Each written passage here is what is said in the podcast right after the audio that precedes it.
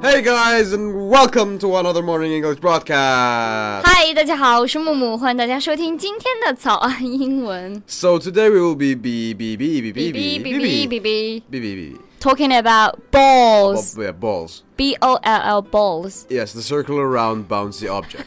You don't need to Yeah, explain uh, we, ha- so. we have to ex- explain it. 所以，今天我们要聊的这个 balls，它指的是球类啊，球，like 球 a basketball, football, and 篮 many other 球 kinds of 足球 balls. 对，羽毛球.对。 Okay, so you might be wondering why are we talking about balls? Like, why are you guys talking about balls?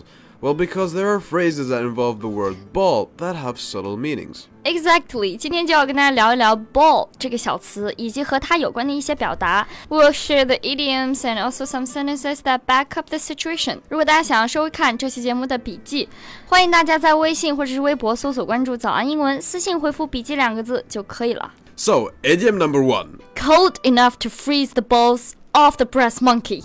So this So why are you so like mad about? Okay. This long idiom sounds a bit weird Uh-huh. if you translate directly, but if you are in a very cold environment, Uh-huh. 你非常冷的话，你就可以说，Oh, the weather is cold enough to freeze the balls of a brass monkey. Yeah. 就冻得我直流大鼻涕。But to be honest, when I feel cold, I won't say anything. well, you're gonna be dying inside, but yeah. But like in the old days, in a battleship, the cannon balls were fitted in a brass compartment called the monkey. And whenever the weather gets really cold, the monkey, the monkey, you know, expands and balls slip. Long explanation for a long idiom. Yeah, you explain it well. Yes, yeah, I know. 对，就刚刚这个表达为什么会表示特别特别冷呢？和这个球和这个猴子有什么关系呢？就是是个很长的故事，我给大家简单解释一下。这个炮弹我们就直接说 balls。那个时候呢，放炮弹的这个黄铜的槽子被叫做 brass monkey，也不知道为什么叫做这个，就是取的一个外号。那天气特别冷，那铜槽就变小了，炮弹呢就被挤出来了，所以就会用这个表达 the weather is cold enough to freeze the balls of a brass monkey，意思是 it's really cold。 So idiom number two, ball of fire. A literal ball of fire. What does that even mean? A ball of fire means a very enthusiastic and ambitious person, like you know. me.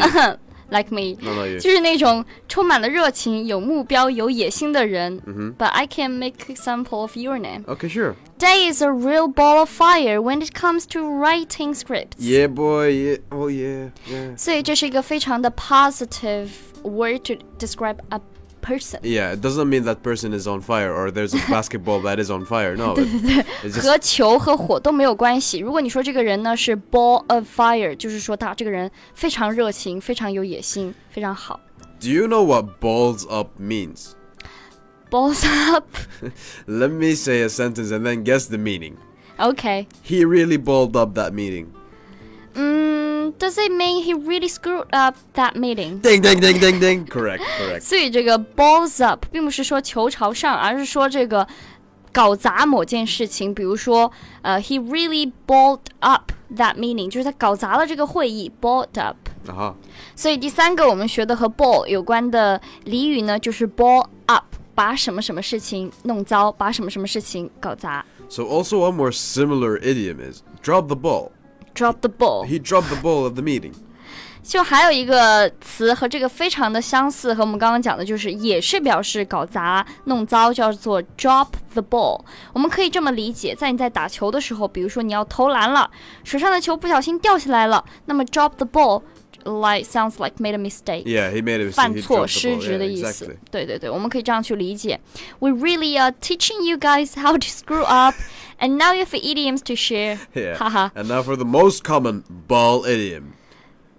So what what is it? The old ball and chain. A.K.A. The wife. 对，那么 A K A what does it mean? As- AKA, yeah. As, As known as，就是也也叫也叫什么？就是这样一个俚语叫做 the old ball and chain， Uh huh. It also means the wife. 同样指的就是某个人的妻子。So why is that? So, the old ball and chain actually is a very old idiom. Mm. Back in the day, people thought having a wife is like having a chain with a big ball, metal ball attached to the man's leg. Like, he is controlled by his wife, or he can do something because his wife asks him not to do that.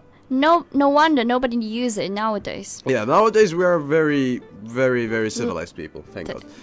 就是那个时候的男人呢，就觉得有了妻子，就像是有了一个铁链绑着金属球锁着自己的腿的这样一种感觉，很不自由。那么就有了这样一个表达，叫做 the old ball and chain，喻指的就是这个他们的妻子啊，表示管得他们管得很紧，很不自在。That is so stupid.